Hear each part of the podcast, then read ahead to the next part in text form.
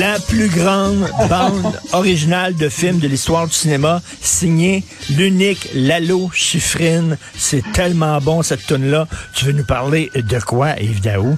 En fait, c'est quoi? Toute cette euh, série-là, quand toi, tu as écouté ça, évidemment, quand tu étais jeune, hein, on venait de l'école, puis on écoutait ça. Ben Puis oui. moi, ce qui me fascinait, c'est les quand il passait le Peter Grave, là, tu le- l'acteur qui regardait, il passait le ruban, puis il cherchait là, ce, ce russe là, caché à quelque part là, pour le trouver, là, tu puis il partait 5-6. Là. Mais là, j'ai pensé à cette émission-là aujourd'hui, dans cette espèce de guerre que mène l'Occident contre les oligarques russes, là, tu sais, qui sont devenus comme des avant-postes du système de Poutine, puis sont devenus, dans le fond, les nouvelles cibles là, de- des Occidentaux. Écoute, ils sont dans le viseur de l'Europe, des États-Unis. Et, euh, et écoute, euh, là, ce qui est intéressant ce matin, Olivier Bourque a découvert un peu, en faisant un peu de recherche, qu'un oligarque russe est au cœur de la guerre contre Hydro dans le Maine. Hein? Ben oui. D- euh, dans le bon, tu sais qu'Hydro-Québec a perdu sa bataille en novembre dernier euh, lors d'un référendum. Là, tu sais, 59% des Ben votants oui. du Maine ont dit non au projet de New England Clean Energy Connect. C'est une ligne de transport d'électricité qui amènerait un contrat de 10 milliards de revenus euh, à Hydro-Québec sur, sur 20 ans. Et là, euh, déjà, Hydro-Québec avait dit c'est une campagne sale que va mener des compagnies d'énergie fossile qui va euh, qui, qui mènent pour mais ils ont même payé, financé un comité de citoyens pour s'opposer au projet d'Hydro. Or, derrière ceux qui finançaient, il y a une compagnie qui s'appelle Calpine. Or, ce qui est intéressant, un des actionnaires de Calpine, c'est une compagnie qui s'appelle Access euh, Industries, dont l'actionnaire est Lynn Bladvanik, un des plus riches oligarques qui est proche Ben voyons. de, de, de Vla- Vladimir euh, Poutine.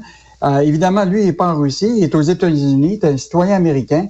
Écoute, c'est le 20e fortune mondiale euh, selon Forbes. Il, il vaut 32 milliards US. Euh, donc, Calpine, c'est une compagnie là, qui est des énergies fossiles euh, et qui veut absolument pas que ce projet-là passe de Hydro-Québec. Euh, et ce qui est fascinant, c'est- qu'une des demeures de Len Blavanik actuellement, euh, il y a eu même des, des activistes qui se sont mis devant sa maison à New York pour demander qu'il fasse l'objet de sanctions parce qu'aujourd'hui, euh, il est quand même l'homme des plus riches de- de- au monde. là. Écoute, il est aussi euh, le patron de Warner Music depuis 2011. Ah, il était oui. un proche de Harvey Weinstein quand il avait sa compagnie. Euh, il est actuellement sur la liste des opposants au régime russe de l'ancien ch- champion mondial d'échecs, Gary Kasparov. Là. Oui. Il l'a désigné comme un dans sa liste là, euh, d'un des opposants au régime russe. Écoute, c'est c'est vraiment fascinant ce que Olivier Book a, a- a découvert. Euh, donc, euh, Ouais, mais t'as euh, bien fait, t'as bien fait de mettre euh, la toune de Mission Impossible parce que ça a l'air vraiment de roman d'espionnage, cette affaire-là. Écoute, mais, mais je pense que c'est toute la question des oligarques. Tu vois cette espèce de guerre qui se mène. Parce que rappelle-toi la photo incroyable quand le 24 février 2022, euh, dans cette espèce de, je sais pas si tu avais vu ça, là, dans une espèce de salle là, au moulin bleu avec dans l'ancien palais du Sénat, là, euh, Vladimir Poutine avait 40 oligarques russes devant lui, des riches, Oui, pour leur oui. dire, écoutez, vous allez perdre des milliards. Eh ben, écoute, euh, euh, bon texte d'Olivier Bourque. On s'est fait fourrer par un oligarque russe. Alors, tu veux nous parler? Hey, je reçois plein, plein de messages ces temps-ci, euh, mon cher Yves, en disant, on est inquiet pour le patron des jardins. Comment il va faire pour boucler ses fins de mois? Il me semble qu'il n'est pas suffisamment payé. Ben là, ces gens-là vont être réconfortés aujourd'hui. Bon, écoute, euh, hier, euh, la circulaire euh, euh, de Desjardins est sortie, donc c'est le moment où il annonce la rémunération des, des hauts dirigeants.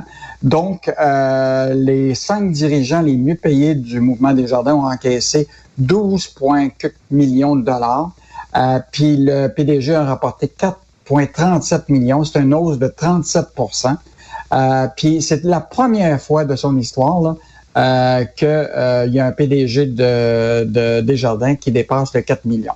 Évidemment, depuis qu'il est là, lui, en- dans l'espace de 5 ans, sa rémunération a augmenté de 58% Évidemment, bon, comme tous les banquiers, là, écoute, euh, il Mais, n'est pas mais- le mais, seul. tu sais, c'est ça, oui, mais Yves, on veut savoir, tu sais, quand, quand on donne un bon contrat à un joueur de hockey, l'affaire, c'est, il score-tu des buts?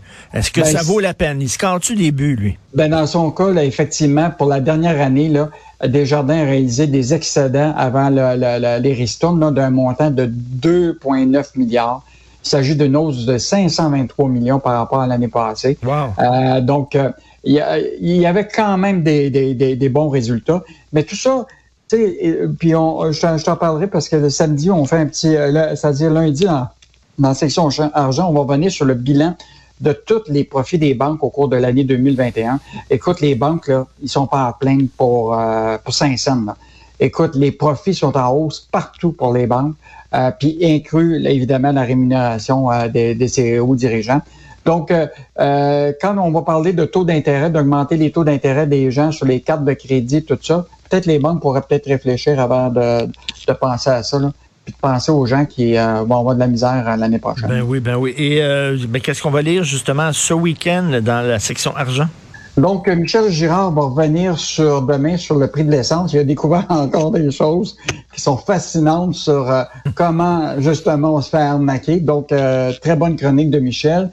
un samedi, on va revenir là, sur le coût de la guerre en Ukraine, qui va avoir des effets directs sur notre portefeuille, là, avec la hausse du prix du blé, la hausse du prix du nickel, tout ça, tout le prix de l'essence, tout ça va avoir des impacts partout, hein, sur l'alimentation, sur les prix des billets d'avion. Sur, écoute, on n'a rien vu. Et je te rappelle hier hein, que le taux d'inflation en février euh, aux États-Unis était de 8% Nous, on va le savoir le 16 mars prochain, ça va être le quoi le taux d'inflation en février au Canada, mais ça hmm. risque de pas être très, très beau. Et euh, comme je te disais, euh, lundi dans la section argent, on va parler des profits des banques et la rémunération en 2021 des grandes banques canadiennes. Euh, donc, à ce moment-là, quand tu regarderas ça, tu iras voir toi-même dans, dans ton compte bancaire si tu as eu autant d'argent qu'eux. je parlais à ma fille aînée hier, elle vit à Laval, puis elle dit elle, va faire son épicerie, c'est à côté d'une station d'essence, puis elle est rentrée faire son épicerie. Quand elle est sortie, ça va augmenter le prix qui était affiché avait augmenté le temps de faire son épicerie. Euh, j'ai envoyé le texte de Michel Gérard. Je dis, lis ça, tu vas tout comprendre. Les stations d'essence s'en mettent plein les poches. Merci Yves. salut, bon week-end. salut.